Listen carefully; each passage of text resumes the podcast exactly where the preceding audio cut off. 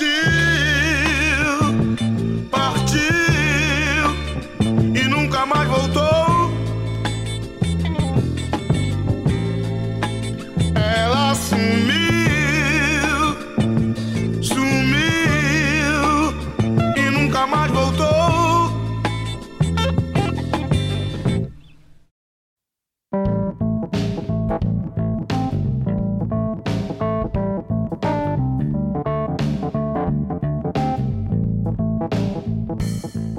gente, assim começa mais um episódio do Odisseia Cast. Dessa vez nós vamos falar de decisão de partir. E eu fico esperando muito que você não tome essa decisão de nos deixar, mas que você permaneça aí ouvindo esse maravilhoso episódio. Ai, ai.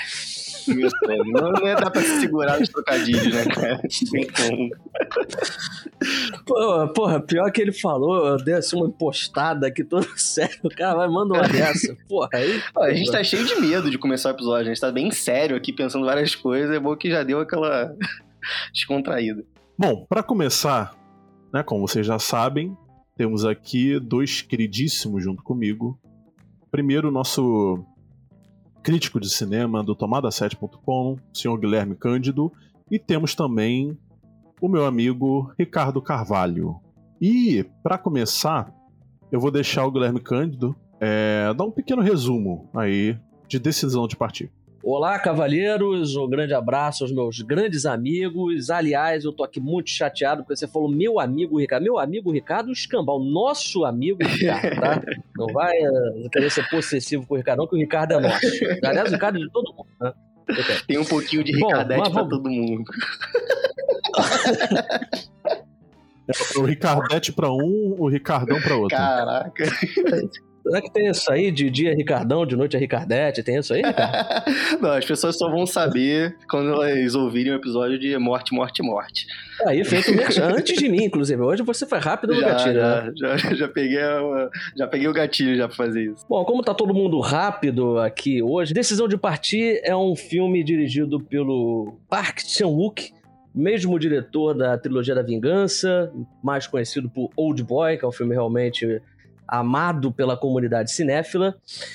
E nesse filme que também é escrito por ele, uh, há um acidente. Na verdade, há uma morte impactante no início do, do filme. Uma pessoa acaba caindo do topo de uma montanha. E aí nós somos apresentados a um policial que sai da cidade de Busan. O filme, afinal de contas, se passa na Coreia do Sul uh, um policial é chamado de Busan poder investigar o caso, né, dessa morte misteriosa do cara que caiu da montanha, né, foi suicídio, foi assassinato, e aí no meio das investigações ele acaba uh, se envolvendo com a viúva do tal da tal vítima. E o problema é que é, não só é, é, meio esquisito o fato dele estar tá, é, se relacionando né, com, uma pessoa que é suspeita do crime, né? Mas essa relação que ele vai construindo com ela, é, que é pautada pelo mistério, né? Ela vai ganhando algumas camadas assim, tanto quanto peculiares. E aí o filme se desenvolve é, em cima disso. E tá bom, tá bom a sinopse? O que, que, vocês acham? Uma ótima sinopse, Guilherme. Você sempre acerta na sinopse. Ah, muito obrigado. Você sempre acerta na sinopse. Aliás, né, uma, é, nós temos que dizer que decisão de partir tá com uma boa tá, tá com um caminho é, é bom, né, para as premiações, né?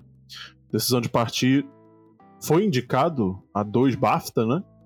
Que é melhor diretor pro Park Chan-wook né? e melhor filme de língua estrangeira. Então, é, e aí, é, seu Guilherme, você acha que o BAFTA é um bom é uma boa. Como eu posso dizer? Me ajudem. Um termômetro é, pro Oscar? É um bom termômetro. Com toda certeza, com toda certeza. O Park Chan-wook é um cineasta com muito prestígio internacionalmente. É, ele já foi indicado a alguns prêmios no, no Festival de Cannes, por, por Old Boy, pelo próprio Decisão de Partir. Aliás, por Decisão de Partir, ele foi indicado a Palma de Ouro e venceu o prêmio de melhor direção. Então ele vem aí com um circuito de festivais muito forte, ganhando muitos prêmios importantes, entre eles o BAFTA. E como você falou, ele está pavimentando o caminho aí rumo a uma indicação ao Oscar e ele vai chegar com grande chance. Merecidíssimo. Bom, eu já estava esquecendo de, de apresentar o nosso senhor Ricardo Carvalho, né? E aí eu quero que você Que diga aí Como o que, que você assim? achou. É bom que ele se corrigiu agora. Falou, nossa. Bem, gente, é, é, eu tava fazendo uma- umas aulinhas aqui, né, em homenagem à Coreia do Sul. É, Juna Chin, Juno Hu, Junam Bam. Que, que significa Legal que ele, legal que ele, ele espirrou no meio da frase, né? Junatinho. É, Mas, é, ó, de acordo com o Google Tradutor, é Agora assim que que ele fala, explica o que cara. que é. É bom dia, boa tarde, boa noite. Tá vendo? Ah, Olha, o cara é temático, né? Você viu? O cara é mídia, né? O cara, o cara tematizou a frase dele. Não teremos um episódio bilíngue, né? A verdade é essa. pô. Depois É. de tantas vezes que a gente tentou pronunciar sobrenomes, nomes de, de ator, atrizes, diretores, né? Agora a gente tem que tentar ir pro outro lado, né, cara? e para outros áreas. Então, gente, assim, é... eu me sinto meio complicado de falar sobre esse filme porque eu nem gostei tanto assim, né? Eu perdi meu tempo aí vendo. Você é um menino complicado, né? Você tá se sentindo É, complicado. tá, é, pensei a mesma coisa. Vi assim, o filme só três vezes, né? Perdi assim. Perdi não, ganhei muito do meu tempo vendo essa, essa obra do cinema aí, maravilhosa. Bom, tem gente aí que assiste Avatar 2, né? Cinco vezes no cinema, um filme de três horas de duração. né? Tem, tem maluco que faz isso, né? Então, Verdade, né, aí- Guilherme? Essa pessoa aí tem um não. sobrenome Cândido também, né? Ah, pô, eu tô aqui tentando ficar na encolha, né? O cara já vai me esquadrando, né? Não, não tem como eu sair despercebido aqui do Odisseia Cast, o maior fã do James Cameron de todos os tempos. Né? A gente tem que deixar isso bem Amém. claro. Amém. Eu achei interessante que eu, que eu, que eu puxei o senhor Ricardo pra ele falar do filme e ele falou de Good Morning Vietnam, falou de, coreano. de que ele é complicado, fez o, falou em coreano, é, fez referência a Avril Lavigne, né, no Complicated, que eu acho que é dela. É, é dela. Bom, enfim, gente, eu acho assim, é, eu eu vi recentemente, eu acho que uns quatro dias atrás, o Lady Vengeance, né, do também Park Chan-wook. E é um filme que eu tava muito curioso, né, para ver, pela temática e tal, não li nada sobre, mas é, o Ricardo já tinha me dito que era da trilogia da Vingança, né, e é, eu falei, pô, legal, gosto de Old Boy, quero ver. E eu fiquei, eu achei muito interessante, né, o, o- a forma que, que ele encara certos assuntos, né, o Park Chan-wook, tanto do movimentos de câmera muito, muito diferentes, é, até no roteiro mesmo, né, que ele normalmente escreve. E uma coisa que me chamou muita atenção foi o montador, né, que normalmente trabalha com ele. É um cara bem louco, né, no, no, no sentido, no bom sentido da palavra. Bem, Teteus, é, esse editor do, do Park né, o Kim Sang-boon, eu não sei sobrenome, falar o sobrenome coreano, né, mas tudo bem. É, em Decision to Live, eu ainda preciso ver Vengeance, também me dá muita vontade de ver esse filme por conta da trilogia, né, e ter gostado muito de Old Boy. É, e o trabalho dele em Decision to Live deixou muito impressionado pela ousadia dele, né, os efeitos, os planos, assim, é, é, são muito interessantes e muito ousados. É, deixando o filme assim de uma maneira bem dinâmica, né? Eu sinto que às vezes o filme ele, ele fica dinâmico até demais, né? Mas não me chega a incomodar tanto assim. Eu acho que tem muitas coisas que ele faz assim que são muito inteligentes assim em termos de trocas de cena e tal, umas coisas correlacionando com a outra.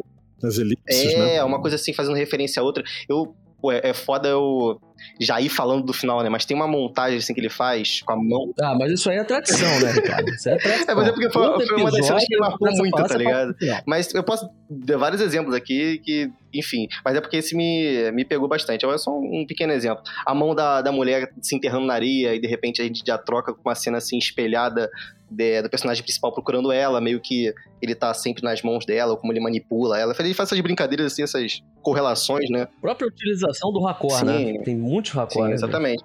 Aliás, é, é, uma coisa muito engenhosa. Ele é muito engenhoso, Sim, né? muito. Bem chique Ah. nele, bem, bem classudo. Gostei dessa É, expressão engenhoso. É, Bacana. eu, eu acho que é um, é um filme muito elegante, Muito, né? muito legal.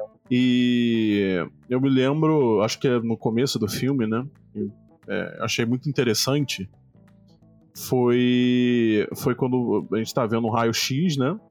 E aí troca e é a mão, né? Do, do personagem principal. É, isso pode fazer, assim, uma analogia que o diretor quis mostrar do personagem o quanto ele é obsessivo pelos casos que ele trabalha. É, assim, é bem obcecado pelo que ele faz e ele basicamente vive aquilo, né? Tem vários momentos que ele bota várias fotos, ele vive sempre aquele ambiente onde trabalha, ele não consegue dormir, ele quase causa acidentes de trânsito, dormindo no meio do, do carro. É... Fora os outros momentos em que ele se apaixona pela mulher que né, ele está julgando ter matado o próprio marido, então Acho que nessa analogia, assim, de que ele se sente como se fosse o marido dela, alguma coisa assim do tipo, eu senti uma parada dessa. Eu achei interessante, você falou que ele fica dormindo no meio do carro. Aí eu fiquei imaginando ele sentado na, na marcha, né, é. Não, aí seria Titane da Julia do Cornal. olha o spoiler, olha o spoiler. A Júlia do Cornal. É incrível esse nome. Eu amo muito. Definitivamente voltamos à quinta série. Olha só, aproveitando que vocês estão falando da montagem aí, que eu concordo, é muito elegante. É uma montagem que consegue ser estilosa e sobra ao mesmo tempo. Eu gostei principalmente da utilização dos racós, mas eu também gostei muito dos enquadramentos do filme. Incríveis, incríveis. E o meu favorito desse filme, disparado, é o design de produção, a utilização das cores em momentos pontuais, que é uma fotografia que em alguns momentos ela tem um véu levemente esverdeado e em alguns momentos, aliado ao enquadramento, tem um enquadramento no filme belíssimo que mostra o personagem central, né, o, mostra o policial assim centralizado na tela e aí tem um batente de porta, assim como se ele tivesse embaixo de, não vou dizer embaixo de uma trama, mas como se ele fosse um, um quadro e em volta dele o verde que é refletido por alguns elementos na tela. Um quadro lindo, elegantíssimo, na verdade é moldurar ele. E tem vários outros momentos assim no filme, então. E, e, e, até um spoiler aí pro ouvinte que nós estamos entrando aí em pré-produção para um curta e talvez saia esse ano, vamos ver. E e aquela coisa, né? Produção você tem que pensar em tudo. Eu tava, eu tava analisando até com esse filme. É, você falou de enquadramentos, enquadramentos, né? Que até tem enquadramentos é, básicos, né, do cinema, é, como é, enquadramentos básicos de diálogo, né? Como é o contraplano, para ouvinte entender quando a câmera tá focada no personagem que tá falando, né? E, e tem o personagem que tá ouvindo é, fora de foco. E no meio disso tudo, é, aparece o personagem também centralizado e ele quase que olhando para a câmera. Sim. E não vou nem cravar se ele tava olhando para a câmera, que eu não, não, me lembro exatamente. Mas você vê e a câmera até se mexe um pouco, você sente, parece, né? que, que o personagem que tá ouvindo é a câmera, é. né? Ele tá com a Faz câmera ali. meio Evil Dead, né? Que a gente vira o outro personagem, tá ligado? A, gente, a, câmera, a câmera tá se mexendo como se fosse a cabeça da outra pessoa. Isso, isso é fundamental pro, pra própria trama em si e as, as inspirações do diretor na verdade, os objetivos né, do, do Park Chan-wook, que é diretor roteirista, porque a questão do olhar. O olhar é uma questão central no filme. O próprio personagem central, ele é um cara que, em alguns momentos até em discussões com, com a esposa dele, ele é um cara que não é o, o, crer para ver, ele é muito ver para crer, ele é um cara muito visual, ele tá sempre querendo ver, e o filme ele trata muito essa questão. Ele, ele e a vítima, e, e a vítima, e a suspeita, né, de ter assassinado o marido, né, são pessoas que são muito observadoras, isso aí mostra em vários momentos, um observando o outro, eles são pessoas que ficam assim de longe observando o que tá acontecendo, é, e ele tem alguns momentos do filme que ele tem essa questão tão forte com a observação que em alguns momentos ele se insere. Ele tá olhando assim de longe uma, uma pessoa assim dentro de uma casa e de repente corta, ele tá lá dentro. Né? Ele, ele Sim, se incrível isso. Sério no que ele tá vendo. E Eu não... acho que é isso que define o engenhoso que eu tava falando, sabe? Sim. É, é, é, é assim, é simples, até de, de produzir isso. É, é, é muito simples. Isso é muito é... simples, é um efeito muito complexo ao mesmo tempo, né? É. A, a trama e... em si. E os momentos Porque tem aquela, aquele, aquele básico, né? Porque quando ele tá ouvindo, ele tá falando com ela pelo celular, ele tá, né, aparece ele dentro, entre aspas, da casa. O celular que e também é aí... é fundamental. Sim, quando ela fala no celular, você ouve a voz, aquela voz saída, é, que sai de um celular, né? Ele não tá ouvindo a voz normal, natural dela. Tem esses detalhezinhos, não né? Não tem alta definição, de... né? Parece que ela tá num. a voz que não tá no ouvido da gente.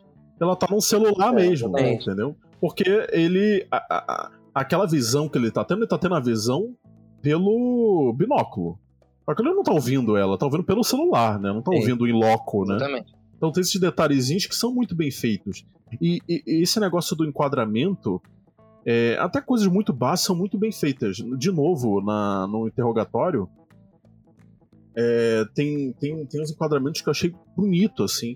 Que ele aproveita o reflexo do vidro e a- a- o monitor por trás do, do vidro do, da A sala gente de tem que concordar que interrogatório. as cenas interroga- dos interrogatórios desse filme são as mais bonitas que tem, né? Não só as de é, observações de fundo, né? Das, das tramas de perseguição, mas as cenas de interrogatório são as melhores que tem, assim, disparado. E olha, eu amei as cenas aéreas. No final tem uma cena aérea assim, Porra. totalmente estabilizada, que parece um quadro. Lindo demais. É incrível. Inclusive, é, até essa questão, a visão de mundo dele, porque como eu falei, né, ele é um cara muito visual, é aquela questão de observar, e é muito interessante é, como o Park Chan-wook inclui em vários momentos o, o policial, o protagonista, usando colírio em vários momentos, que ele é um cara que ele tá tendo essa visão é, contaminada por esse relacionamento dele com a vítima, é uma coisa estranha, ele verbaliza isso em alguns momentos, e, e é como você falou, né? A palavra-chave, né? A palavra perfeita para definir esse filme é engenhoso. E até nesses detalhes, o filme ele consegue ser ah, profundo. Profundo e ele consegue ser profundo sem soar arrogante, prepotente, né? É uma coisa impressionante. Não, um diretor que tem muita classe. E voltando assim em questão que o Matheus falou sobre enquadramentos e ele usar de artifícios tecnológicos, né, que às vezes ele aproveita de monitores, de não só de computador, mas de celular também. Esse é um filme que ele utiliza da tecnologia da nossa atualidade, nossa geração, de uma maneira muito inteligente, né? É, a gente vê em vários momentos assim o quanto ele usa isso como um artifício para aumentar o filme, né, em termos de tem muito smartwatch, é, smartphone, é, é, é, computador assim e tal e Em vários momentos ele usa os elementos das tecnologias. Pra investigação. É, é e, e na própria edição também, né? Por exemplo, uma coisa básica, eles usam muito o iMessage, né? Aliás, o brasileiro não usa tanto o iMessage porque a gente tem o WhatsApp. Mas o pessoal lá fora usa muito o iMessage, né? Do, do iPhone. E aí, quando você, quando você tá falando no iMessage, aparece três pontinhozinhos. E aí ele expande aquilo ali pra tela inteira, os três pontinhozinhos, né? E porque é, é, eu acho uma solução incrível, porque mostra, primeiro, ele tá esperando a pessoa mandar a mensagem, sabe que ela tá digitando, e ao mesmo tempo aproveita a expressão dele. né? exatamente. Então tem. É, é, é bem É engenhoso. muito dinâmico, né? né? Ele- O filme é, é ele bem quer fazer engenhoso. de tudo pro filme ser muito dinâmico. O filme ele tem duas horas e pouco e ele passa assim, de uma maneira bem singela, assim, sabe? O Ricardo mencionou essa questão da tecnologia, essa questão do smartwatch. É, e ele mostra assim, uma evolução da- até do- dos filmes policiais, né? Que tem sempre aquela questão do bloco de anotações, um inseparável bloco de anotações. Uma é, caixinha e de até gravação mesmo, cara, ficar sempre apertando o botão, gravação.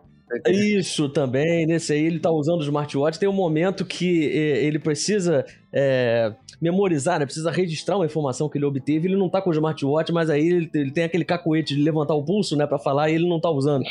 né? Que, que é uma, uma coisa curiosa. Mas o que eu ia apontar aqui é que o ator que faz o, o policial central, ele esteve num outro grande filme é, policial sul-coreano, no caso, é o Memórias de um Assassino, que é um filme do Bong Joon-ho, que aqui vale a recomendação pro ouvinte, é um filme De Parasita? Exatamente. mesmo o diretor de Parasita, isso aí, vencedor do Oscar. Exatamente. Que inclusive tem uma, uma entrevista, é, uma conversa entre esses dois diretores, né? o Park Chan-wook e o Bong Joon-ho no, no YouTube, no canal da MUBI. O ouvinte aí que tá interessado, tem quatro minutinhos só, é muito interessante. Aliás, Mubi, pelo amor de Deus, dá uma sacolinha pro nosso senhor Guilherme. Nosso senhor Ricardo, desculpa, falei Guilherme. Pra todos nós, né, Ele cara? quer uma mas eu também sacolinha. quero, eu também quero. Eu também quero, eu também quero, então. Pronto.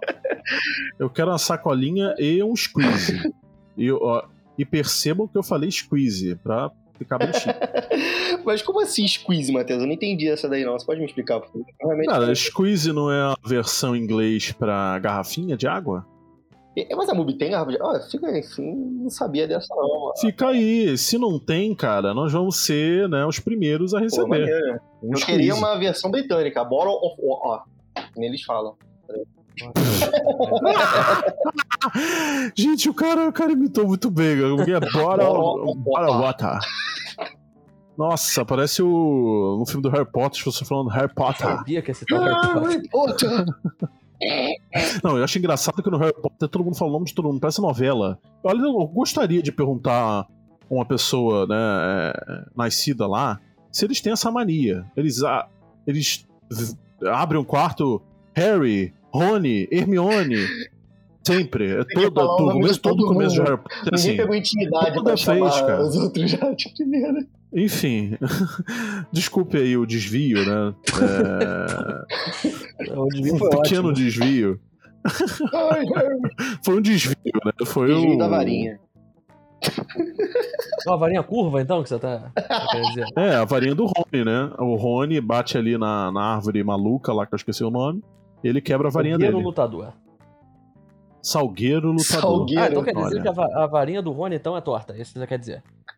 Exa é, é, é torta. E a árvore veio do Salgueiro, né? De acordo com o Matheus agora. Não é Salgueiro lutador, não? Qual o nome? Eu pensei que fosse Salgueiro. Eu tô, tô, tô É falando Salgueiro besteira aqui. mesmo? Outro caralho. Desculpa, Eu acho que é então. Salgueiro lutador, né? Não, então, você tá imaginando o, A que escola de exatamente?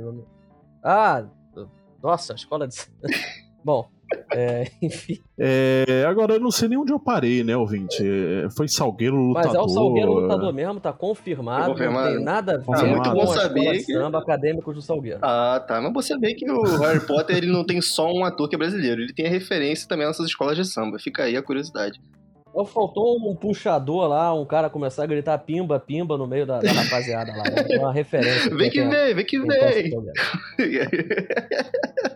Um grande abraço pro Quinho, se estiver nos ouvindo aí. Eu sou seu fã, Quinho. Abraço. Enfim, vamos voltar pro filme, Vamos, né? vamos, por favor. Vamos tentar, né? Vamos, vamos, gente. Vamos tentar. vamos tomar essa decisão, né, de fazer um episódio sobre decisão de partir, pelo Isso. amor de Deus. Vamos Por favor, por favor. É, O Ricardo estava comentando em off que o filme tem, tem muitas questões filosóficas, né? Sim, sim. Eu, eu sinto assim que o filme. Eu tava até conversando no, no- também no off, né, com o Guilherme aí. O Matheus ele voltou pra chamada, a gente tava concordando que o filme tem umas pitadas assim de Hitchcock, né? Em termos de tratar de um pouco de suspense, eh, os personagens com as suas obsessões, tem muita traição, perseguição, eh, manipulação, sedução, muita coisa com mão, né? É bem normal, né? bem no ar, bem no ar mesmo. É, e toda essa questão da, da personagem, é, o jeito que ela consegue manipular a, personagem chinesa, né, consegue manipular o nosso personagem principal, é, é construído de uma maneira muito inteligente. Né? O, o Park Chan-wook ele soube escrever muito bem e como fazer aquela aquela filosofia que a gente leva de vida, né? Tipo assim, você me engana uma vez e espera a segunda vez pra você ver como vou reagir e como vai ser. É, tirando a forma como a questão da paixão do personagem vai se levando ao ponto dele chegar à decadência, né? Assim, destruir algumas partes do trabalho dele e ele ter que se ver numa Não posição. vai ter spoiler mesmo? Ah, a gente já deu muito spoiler do filme, né, cara? Já... Ah, deu? Com certeza? Mais ou menos, não deu não. Olha, ouvinte, como não é um Odisseia Cast nas cabines, né? É, a gente espera que você já tenha visto né, o filme quando tá vendo falando. Ah, então tá certo. Tá certo. Exatamente. Então, assim, até chegar ao ponto que chegou o, filme no, no final, acho muito interessante assim, a construção da- dos personagens e, a filosofia que ronda e que perturba né, a cabeça do nosso personagem principal, que é muito bem interpretado, diga-se de passagem. Eu queria saber o que, que vocês acharam disso, né? O que, que, o, que que vocês conseguem tirar do filme, assim, algum, os dizeres, né? Bom, comparando esse filme, é, primeiro que eu acho que o, o Park Chan-wook é um cineasta fantástico. Gosto muito dele. O Old Boy é um dos meus filmes favoritos. Mas comparando a filmografia dele, que é uma coisa inevitável, né? Mas ele sempre foi um cineasta conhecido por ter finais impactantes. Ele sempre encerrou de forma impactante. Seus filmes sempre foram finais é, apoteóticos, digamos O assim. final de Old Boy, E- então, é... chega Pô, a ser o um pouco traumático, Boy, né? É é um dos finais mais fortes né, do, do cinema contemporâneo, dá pra dizer isso aí sem medo. Sim. Agora, esse filme aí, a gente comparando com os outros, ele, ele talvez.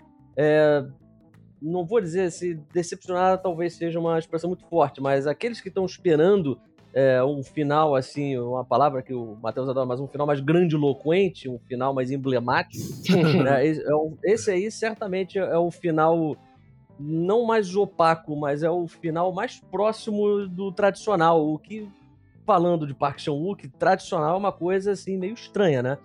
Então, o, o que eu tenho para falar assim, em termos, em termos narrativos é que é um filme muito competente, é um filme é, tecnicamente espetacular, sensacional, uma direção fantástica, uma, é, a narrativa ela é muito bem conduzida, apesar de aqui e ali, uma coisa que eu estava conversando com o Matheus até no, é, no privado, que ele falou que é, em alguns momentos, né, Matheus, o filme acaba se complicando demais algumas coisas, né, porque ele é um filme, afinal de contas, é, é um noir, né, é um filme que, que se propõe a seguir essa estrutura do filme noir, mas eu acho que a, a, ele é um filme bem conduzido. Mas eu tenho esse porém, né, tem essa ressalva que o final é, não, não me agradou, não agradou tanto assim. tanto assim, mas você concorda que, é, pelo menos para mim, eu tenho uma relação é, cinematograficamente falando, não sei se essa palavra existe, com momentos assim, planos que envolvem praia, eu acho um lugar muito poético e que dá para trazer é, significados assim muito bonitos, né?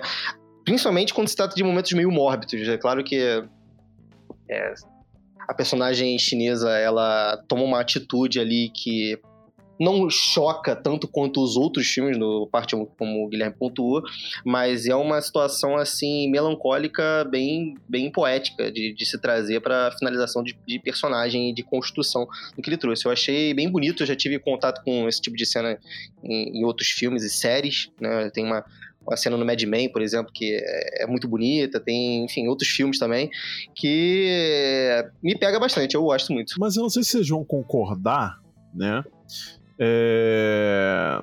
Talvez o último ato, e eu talvez seja a, a, a causa, né, de ter é, causado esse estranhamento, né, é, é, no Guilherme, é que, assim, o filme se propõe a ser no ar, né, tem muito, tem muito no ar, né, no filme.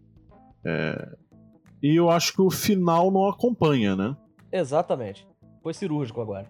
É, pra mim, eu, assim, eu não me incomodou tanto, não. Eu acho que leva até um pouco da filosofia no começo do, do filme, que ela faz aquela analogia filosófica, que ela fala até de um filósofo, acho que é Confúcio, né? Eu não nem conheço. Confúcio. Exatamente. Ele fala claro. sobre o sábio ama a água e o, e o bondoso ama as montanhas. Aí ela fala que ela é uma pessoa bondosa, realmente isso diz muito sobre o personagem dela, né?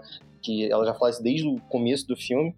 É... E ela termina daquele jeito, né? Sendo soterrada no, mar, né? Já a maré subiu e faz, acho que faz uma referência ali muito bonita. Né? Depois de ter passado por momentos turbulentos, vamos dizer assim, é, é, do jeito, como eu disse, bem poético. Assim. Tem algumas coisas que realmente incomoda, assim, que me incomodou, e a gente já falou muita coisa boa sobre isso, só que se a gente for levar pro lado radical, na questão da montagem, eu acho que ele foi dinâmico até demais. Eu não acho nem que seja dinâmico demais. Quem viu Lady Vengeance sabe que. Aliás, quem viu muitos filmes do Park Chan-wook, de filmes que foram montados é, pela mesma pessoa do Decisão de Partir, é, já, já pegou qual que é a dele, né? E eu vi Lady Vengeance, estava falando isso no começo do episódio, né?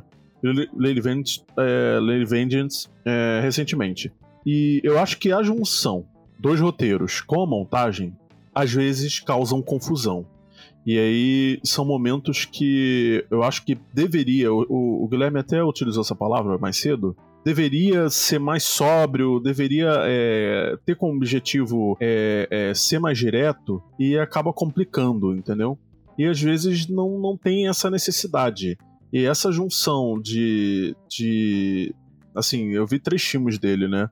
Eu acho que ele tem essa coisa. Eu acho que ele complica coisas que né, não tem para que serem complicadas. E aí junta essa montagem que se propõe a ser é, talvez mais dinâmica ou mais engenhosa, vamos dizer assim, eu acho que confunde um pouco as coisas. Pelo menos para mim, me, me atrapalhou. Assim como me atrapalhou no Lady Vengeance. É. Lady Vengeance, eu acho o roteiro e a montagem, assim, incrível. Só que tem uns defeitos que pegam demais, sabe? Eu acho um filme incrível, Lady Vengeance. É, mas tem umas coisinhas assim que, que me incomodam. E tam, que também me incomodaram nesse filme. E aí eu acho que eles já abraçaram essa coisa, porque, pô, Lady Vengeance é de 2005, né? É um filme de, de muitos anos. Dez e poucos Enfim. anos atrás, né? Realmente, é, eu concordo em alguns pontos com você, realmente não foi perfeito. Como eu falei, tem essa questão que é muito bem feito né, na montagem, mas ele, ele peca alguns excessos. É... Mas não deixa de ser uma obra espetacular de ser, de ser admirada. Bom, gente, é assim que termina mais um episódio do Odisseia Cast. Espero que vocês tenham gostado. E olha, é... dá, pra, dá pra prometer né, que até a transmissão do Oscar, Ih, nós vamos ter grandes filmes aqui. Grandes filmes aqui. E umas surpresinhas aí, né? Porque não sei se vocês sabem, mas tá pra acontecer um evento pra anunciar os indicados do Oscar. Aí. E aí, não sei. Não sei o que, que vai acontecer. Não sei. segura, segura, segura. Segura, não vai vir uma bomba, não. Vai vir uma coisa assim maravilhosa. Dessa vez não é uma bomba, né? Não é uma é um bomba. momento não é histórico bomba. Odisseia, hein? Pela primeira Eu é demiti o bomba. Michael Bay. Eu demiti o Michael Graças Bay. a Deus. E por favor, não contrate o Christopher Nolan, né? Por que, senhor? Eu não posso contratar o curso Ele vai explodir a porra toda. Né? Porque é, o Michael Bay gosta de explodir, mas acontece que o, o Christopher Nolan tá vindo de um filme aí que é sobre a criação da bomba atômica, né? Então, vamos com calma.